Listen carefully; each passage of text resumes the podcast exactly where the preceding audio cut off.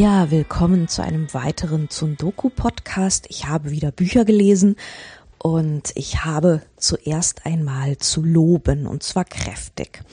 Lukas Bärfuß heißt der Autor, ein Schweizer Autor, von dem ich bisher noch nichts gelesen habe.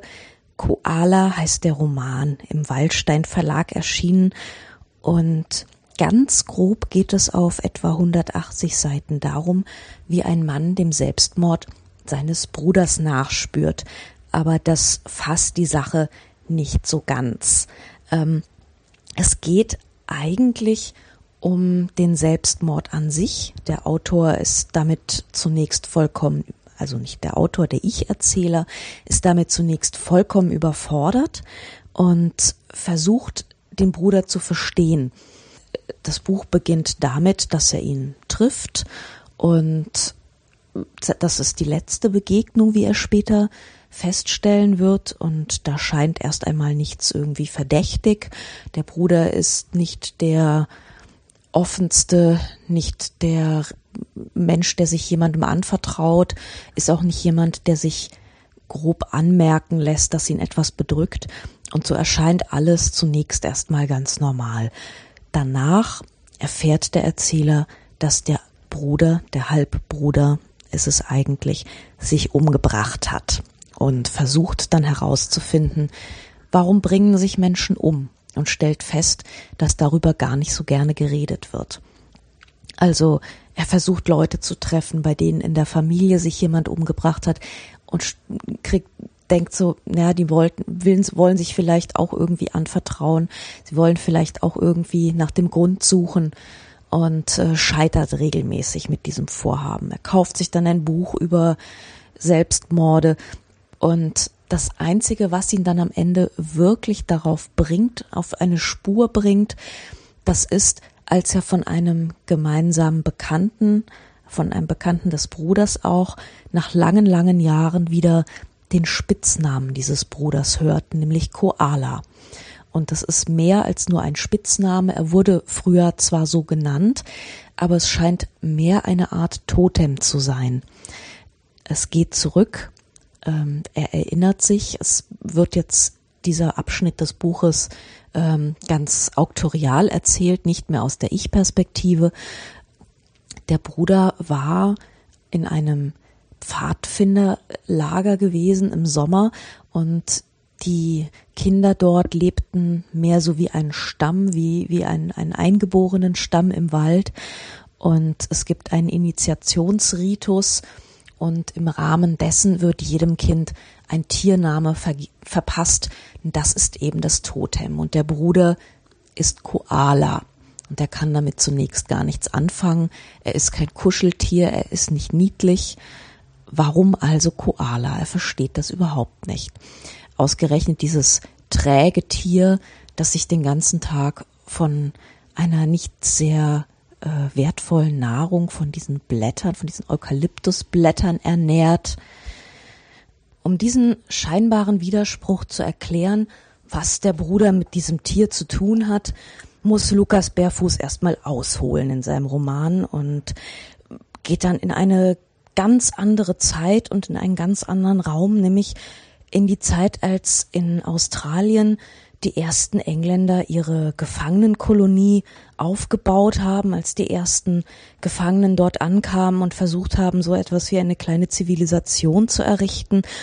Und er geht dann eigentlich, er, er beginnt dann, setzt neu an und beginnt dann eigentlich mit einer Art historischem Roman. Und äh, wir verfolgen dann eben einen dieser Engländer, dieser ähm, Schiffssergeants. Und der, wie, wie der kämpft mit diesem Land, mit den Eingeborenen, auf die er immer wieder trifft, die er überhaupt nicht richtig einschätzen kann, sie ihn umgekehrt wohl genauso wenig, die aber den Vorteil haben, sich in diesem Land auszukennen oder zumindest scheinbar ist es so, man weiß immer nicht so genau, wissen sie jetzt gerade nicht, wo es lang geht oder wollen sie jemanden absichtlich in die Irre führen. Also sie sind dort auf einem sehr ungewohnten Terrain unterwegs und ihnen geht allmählich so ein bisschen der Sinn abhanden und ähm, sie finden dann nach langer, langer Zeit, sie haben nie nach ihm gesucht, aber sie finden dann eben dieses Tier. Zunächst ein paar Gliedmaßen, die ihnen überreicht werden, die sie noch nie gesehen haben. Sehr seltsame, fingerartige Krallen in einer, in einem Spiritusglas eingelegt und irgendwann finden sie auch den Rest des Tieres und ähm, da, dieses, da wird dann langsam klar, was eigentlich die Verbindung ist zwischen dem Bruder und zwischen seinem Totemtier, dem Koala. Und dass dieser Koala eigentlich alles andere ist als kuschelig, als niedlich, als zugänglich, sondern eigentlich ein, ja, wie ein, ein Irrtum der Evolution erscheint. Und dieses Tier hängt eben träge in der Gegend rum, hat keinen Ehrgeiz. Und genau das ist es, was es mit dem Bruder verbindet.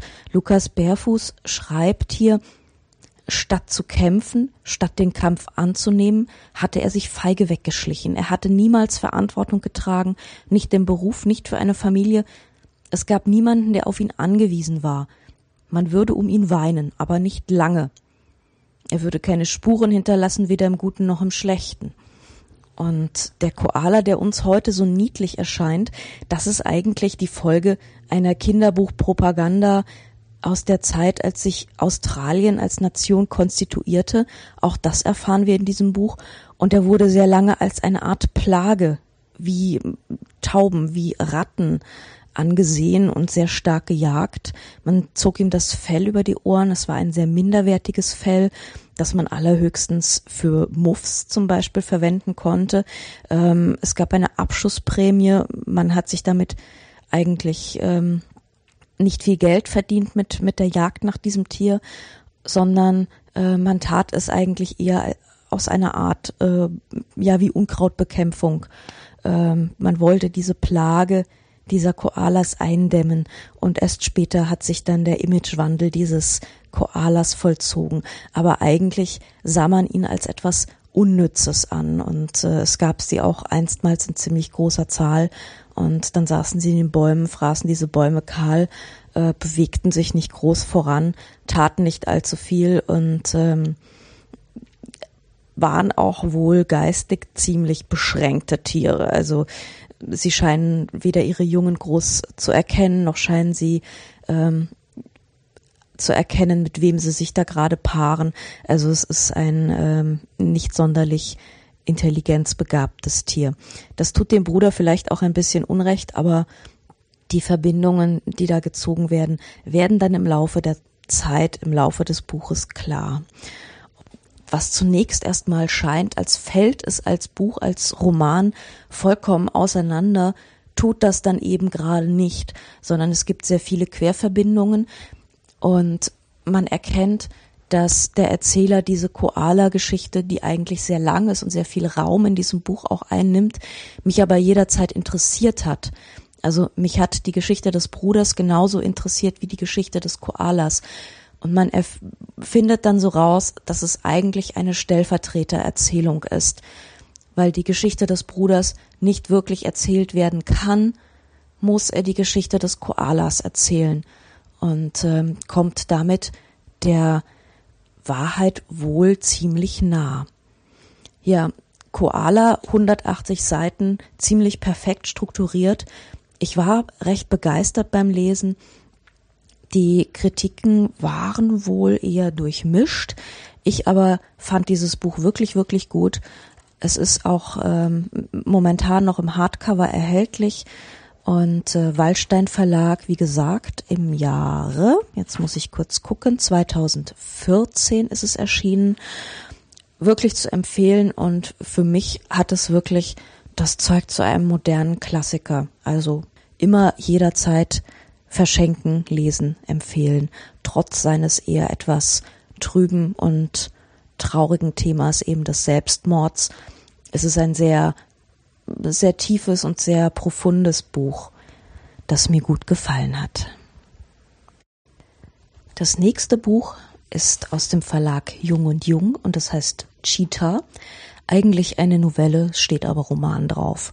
Und geschrieben hat es Lafcadio Hearn. Ich danke vielmals Sascha, der das Buch von meiner Amazon-Wunschliste ausgesucht und mir hat zukommen lassen. Danke, Sascha. Und ich habe es jetzt gelesen, Cheetah.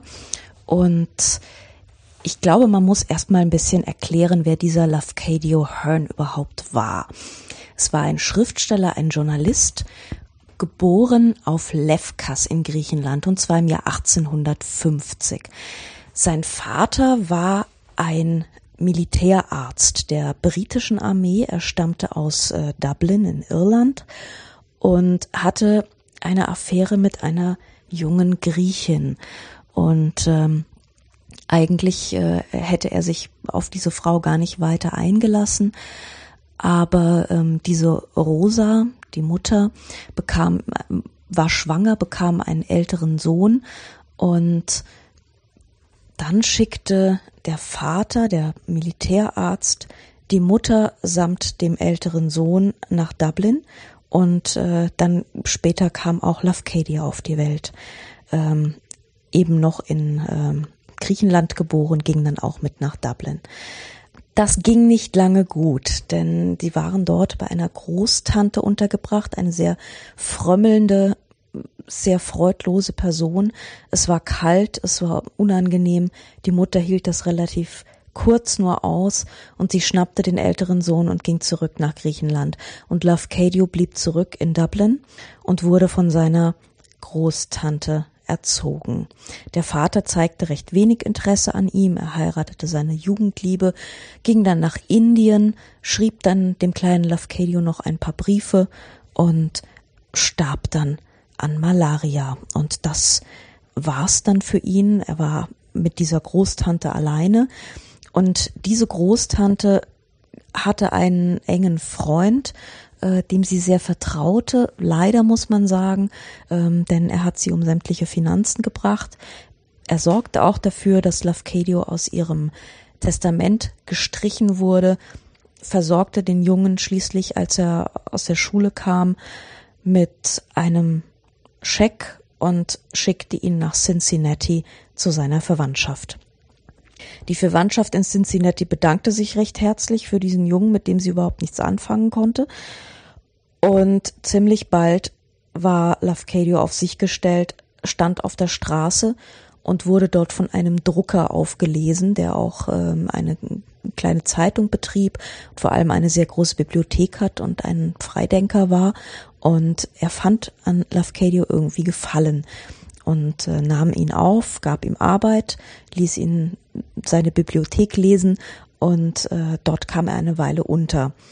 Später fing er dann an, äh, für Zeitungen zu schreiben und das war eigentlich, was Lafcadio immer gerettet hat, dass er überall, wo er war, immer mit seinen Texten sich über Wasser halten konnte. Zunächst eben in Cincinnati. Ähm, er flog dann aus der Zeitung raus, als er eine ein dunkelhäutiges Dienstmädchen geheiratet hat, was in dieser Zeit noch überhaupt nicht gerne gesehen war. Die Ehe hielt auch nur drei Jahre. Und nachdem die Ehe geschieden war und er aus bei seiner Zeitung rausgeflogen war, dachte er sich, okay, jetzt fange ich nochmal neu an und er zog nach New Orleans.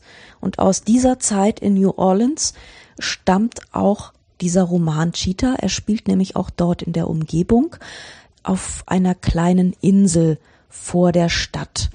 Und zwar geht es auf eine wahre Begebenheit zurück. Lafcadio ist nämlich ziemlich häufig aus der Stadt heraus, hat sich die Landschaft in der Gegend um, äh, angeschaut, ähm, wanderte herum, striff herum, besuchte die Inseln dort im Golf von Mexiko, machte dort Urlaub und ähm, war, war im Hotel, beäugte die Hotelgäste eher mal mit Skepsis und ging viel lieber zu den Fischern dort in die Hütten und unterhielt sich mit denen, ließ sich das Leben dieser Fischer zeigen und äh, sich auch die Geschichten von denen erzählen. Und das merkt man diesem Buch auch an. Cheetah spielt nämlich auf einer Insel vor New Orleans und es beginnt am 10. August 1856, denn zu diesem äh, Datum hat ein schrecklicher Sturm gewütet und hat ähm, viele Schiffe an den Klippen zerschellt und es gab einen ganzen Haufen Tote. Das wird im, zu Beginn dieses Buches ziemlich eindrücklich er, erzählt. Es fängt sehr langsam an und so mit einer Landschaftsbeschreibung und dann braut sich langsam über dieser Landschaft, über den ersten Seiten dieses Buches dieser Sturm zusammen. Und das ist sehr, sehr viel mehr in diesem Buch als nur so ein Wetterbericht, sondern das ist eine Wetter- und eine Landschaftsbeschreibung, die ich wirklich sehr, sehr gerne gelesen habe, weil sie immer wieder auch sprachlich interessant ist. Es geht dann um einen Fischer, Feliu, und dieser spanische Fischer ist zusammen mit seiner Frau Carmen aus Barcelona gekommen und sie mussten ein Kind, Conchita, beerdigen. Das äh, ist eben in Barcelona begraben. Das mussten sie zurücklassen und haben dann nie wieder ein Kind bekommen. Und das ist so etwas, was äh, vor allem Carmen sehr bedrückt. Und als Feliu dann nach diesem schrecklichen Sturm ein kleines Mädchen aus dem Meer rettet, wird es in dieser Familie aufgenommen und Carmen liebt die Kleine sofort sehr und sie wächst eben in dieser Familie, in dieser Fischerfamilie auf. Es ist ein blondes Mädchen, es ist ganz offensichtlich die Tochter eines Kreolen, einer französischstämmigen Familie.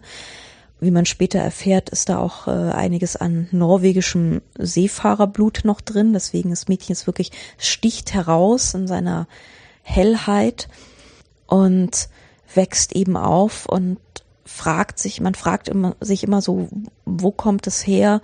Warum ist es eigentlich hier? Und äh, der Vater dieses Kindes, von dem erfährt man auch etwas. Er ist eben Arzt in New Orleans in der Stadt. Und der Vater denkt, seine Tochter sei tot, weil dieses Unglück, dieser Sturm hat äh, dazu geführt, dass ziemlich viele Leichen sehr schnell identifiziert werden mussten und man sie allerdings gar nicht so schnell bergen konnte, teilweise die Seevögel an ihnen geknabbert haben. Es war alles unglaublich unschön. Sie wurden hektisch identifiziert, sie wurden ebenso hektisch begraben. Es ging einiges drunter und drüber und sowohl das Mädchen dachte, dass sein Vater tot ist, als auch der Vater dachte, dass seine Tochter tot ist. Ob sie sich dann begegnen, wie sie sich begegnen, was dann am Ende passiert, das möchte ich natürlich nicht spoilern. Ich möchte lieber weitererzählen, was mit Lafcadio Hearn passiert ist. Der hat nämlich irgendwann New Orleans verlassen, hat einige Jahre dort gelebt.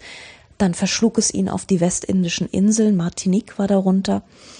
Und äh, schließlich, unruhig wie er war, fand er doch noch ein Land, in dem er heimisch wurde. Man hat ihn dann nämlich nach Japan versetzt. Zunächst eigentlich äh, vorübergehend. Er sollte ein paar Geschichten für seine Zeitung schreiben.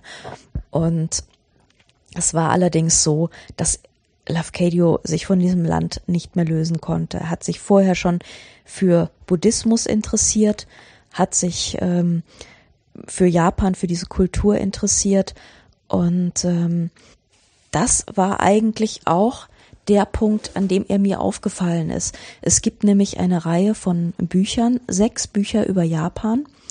Und äh, die sind, das sind ganz wunderschöne Bücher. Ich habe eines in einem Antiquariat in Wien gefunden. Kokoro heißt es. Äh, verlegt bei Rütten und Löning, Literarische Anstalt Rütten und Löning, Frankfurt am Main 1922. Buchschmuck von Emil Orlik. Und Emil Orlik hat wirklich ganze Arbeit geleistet. Es sind wunderschöne Bücher mit ganz großartigen Buchornamenten. Und ich habe es eigentlich erst gekauft, weil ich es so wunderschön fand. Und äh, je mehr ich darin gelesen habe, desto bemerkenswerter fand ich diese sechs Bücher eigentlich. Also es gibt eben sechs Bücher mit kurzen Texten über Japan. Die meisten heißen Blicke in das unbekannte Japan. Es gibt dann noch seltsame Geschichten aus Japan, Träume und Studien aus Japan. Hearn hat auch, dafür ist er eigentlich bis heute noch bekannt, auch sehr viele japanische Geistergeschichten gesammelt und zusammengetragen und nacherzählt. In Japan hat er dann eben versucht, sich weiter durchzuschlagen. Er hat eine Stelle als Sprachlehrer bekommen und war dort auch ziemlich beliebt, hat dann die Tochter eines Samurais geheiratet, hat gleichzeitig die japanische Staatsbürgerschaft angenommen und auch einen japanischen Namen.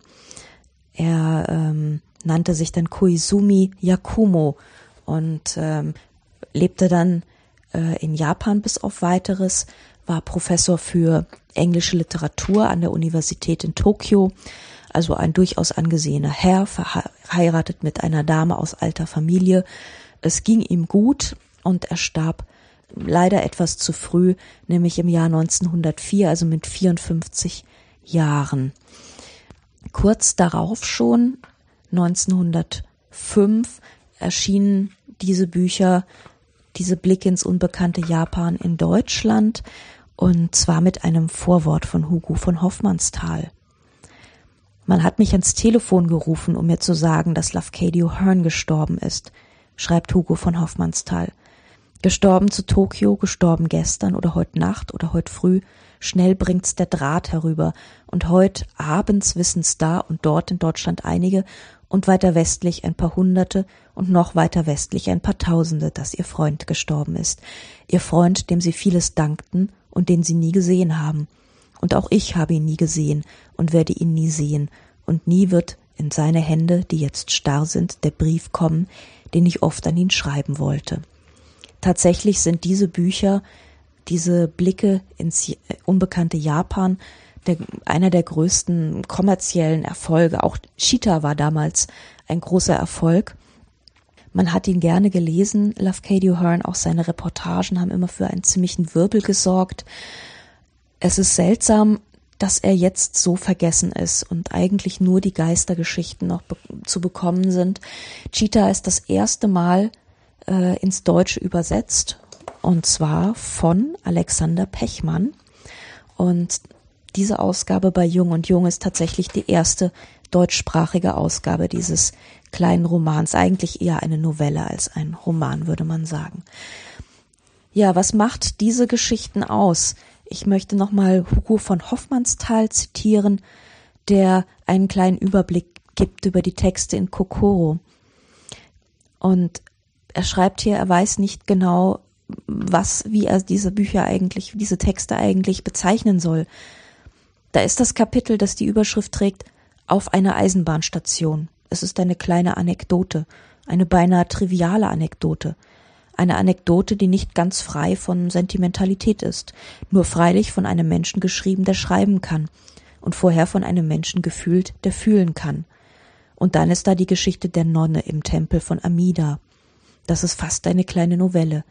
Und daneben das Kapitel Ein Konservativer. Das ist keineswegs eine Novelle, das ist eine Einsicht, eine politische Einsicht, zusammengedrängt wie ein Kunstwerk, vorgetragen wie eine Anekdote. Ich denke, es ist kurzweg ein Produkt des Journalismus, des höchst kultivierten, des fruchtbarsten und ernsthaftesten, den es geben kann. Und daneben diese unvergleichlichen Gedankenreihen, die überschrieben sind Die Macht des Karma, in denen tiefe und schwer zu fassende Dinge wie aus tiefem Meeresgrund ans Licht gebracht und aneinandergereiht sind. Das ist Philosophie, wenn ich nicht irre, aber es lässt uns nicht kalt, es zieht uns nicht in die Öde der Begriffe, so ist es wohl Religion, aber es droht nicht, es will nicht allein auf der Welt sein, es lastet nicht auf der Seele. Ich möchte es Botschaft nennen, freundliche Botschaft einer Seele an andere Seelen, Journalismus außerhalb jeder Zeitung, Kunstwerke ohne Prätension und ohne Mache, Wissenschaft ohne Schwere und vor Leben, Briefe, geschrieben an unbekannte Freunde. Tatsächlich ist Lafcadio Hearn ein ganz wunderbarer Stilist.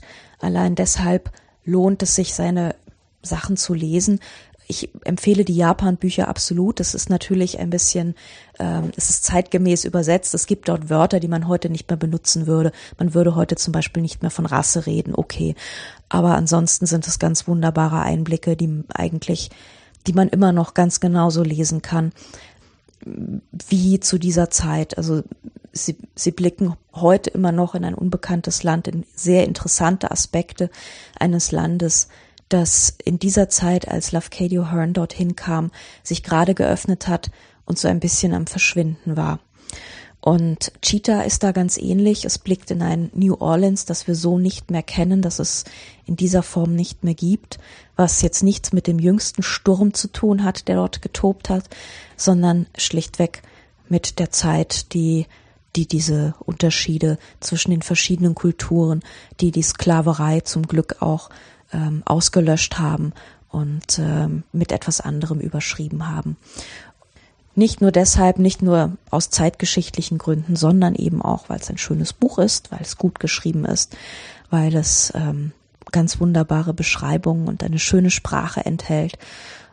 Trotz dieser vielen Landschafts- und Wetter- und Wasser- und Wind- und Wolkenbeschreibungen niemals langweilig ist, weil man merkt, dass das eigentlich das ist, worum dieses Buch geht, nämlich äh, kleine Menschen, die diesen ganzen Gewalten ausgesetzt sind und äh, versuchen immer wieder einen Sinn zu finden in dieser ganzen großen, schwankenden, unwägbaren Natur irgendwie zu überleben.